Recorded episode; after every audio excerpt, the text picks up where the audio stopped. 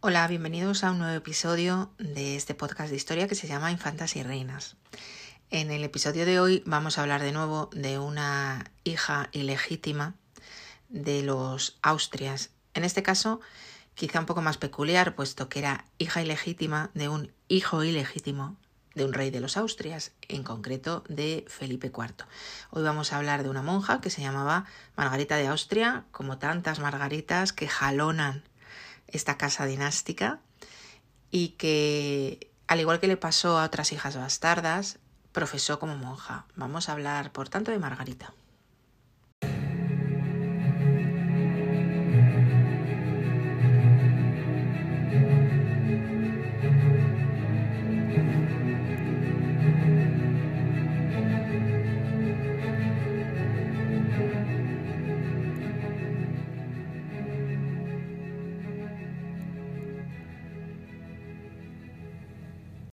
Ya sabéis que la oscuridad rodea muchos de los elementos biográficos de algunas de las mujeres de las que hablamos aquí.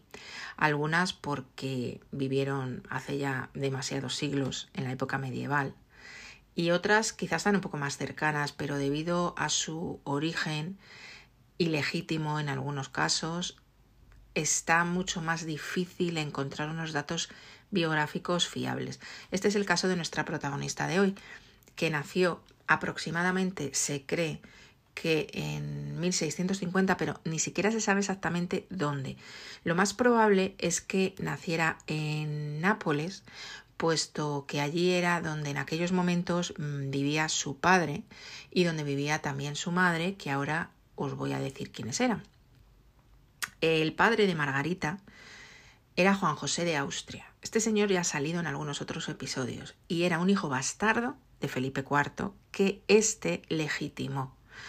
Legitimar quería decir que les daba le daba el apellido, en este caso, a Juan José, y esto suponía un cierto estatus, porque no en vano se sabía que era hijo del rey, pero ojo que no estaba al mismo nivel que los hijos legítimos del rey, no podía suceder a su padre bajo ningún concepto. Juan José de Austria fue un personaje bastante original de la época, no llevó bien la bastardía, era muy orgulloso y dio bastantes problemas a la viuda de su padre, a Mariana de Austria, y a su hermanastro o hermano de padre, Carlos II, posteriormente. La madre de Margarita era una chica que era sobrina de un pintor bastante conocido, de José de Rivera. Con ella tuvo amores, don Juan José de Austria en Nápoles, y de esa unión, de ese amor, de ese idilio, nació Margarita. Margarita murió en Madrid en el año 1686, es decir, que murió con 36 años. Siendo religiosa, que se quitaba de en medio los peligros de los embarazos y de los partos, es una edad muy temprana. Por lo general solían vivir más años. Hace poco hemos, hemos hecho perdón, un episodio sobre la última descendiente de los Austrias que murió en España y llegó a una edad muy avanzada, avanzada nivel de nuestros días. Pero bueno, Margarita solo vivió 36 años. Repito, hija ilegítima de un hijo bastardo, aunque legitimado, de Felipe IV. En su infancia estuvo cuidada o estuvo al cargo de un noble que estaba eh, al servicio de su padre. Repito que su padre era un bastardo legitimado, entonces tenía su propia casa. Su propia casa quiere decir sus propios criados que estaban eh, a su disposición. Entonces, un mayordomo que tenía su padre, que se llamaba el conde de fue el que se ocupó de la niña. En aquel momento, en el famoso convento de las descalzas reales, de las que hemos hablado ya muchísimas veces en este podcast, estaba Ana Dorotea de Austria, de la que también tenemos un episodio. Era familia suya, una familia lejana, pero familia suya. Entonces se preocupó por la niña y pidió que la llevaran a Madrid y la trajeron siendo una adolescente en 1656. Entraban como novicias y cuando ya tenían más edad lo que hacían era ya tomar los hábitos eh, definitivos y en ese momento eh, tomaban lo que era eh, su nombre religioso. Ella profesó en el año 1666 y fue llamada Sor Margarita de la Cruz. Mm, Quizá os suena el nombre. ¿Por qué? Pues porque Sor Margarita de la Cruz se llamaba también otra monja que había habido ahí en las descalzas reales, en este caso hija de la emperatriz María. También hemos hablado de ella en alguna otra ocasión. Lo que pasa es que esta monja ya había muerto, había muerto bastantes años antes de que naciera nuestra Margarita de hoy, pero tiene el mismo, el mismo nombre, ¿no? En fin, pues Margarita, ¿qué podemos decir de ella? Simplemente fue monja de clausura. Estuvo en el convento toda su vida, esos 36 años que vivió, estuvo bajo el cuidado de esta familia lejana de Ana Dorotea de Austria, que fue esa persona que os decía antes que vivió muchísimos años y que fue la última descendiente de los Austrias en España. Y murió en ese año, no sabemos las causas, eh, aunque bueno, podemos entender que dado que era bastante joven y que las monjas estaban un poco protegidas de algunas infecciones, porque no salían mucho, estaban solo en la comunidad, pues bueno, mm, no sabría deciros, iba, iba a intentar elucubrar la causa de la muerte, pero creo que mejor lo vamos a dejar ahí.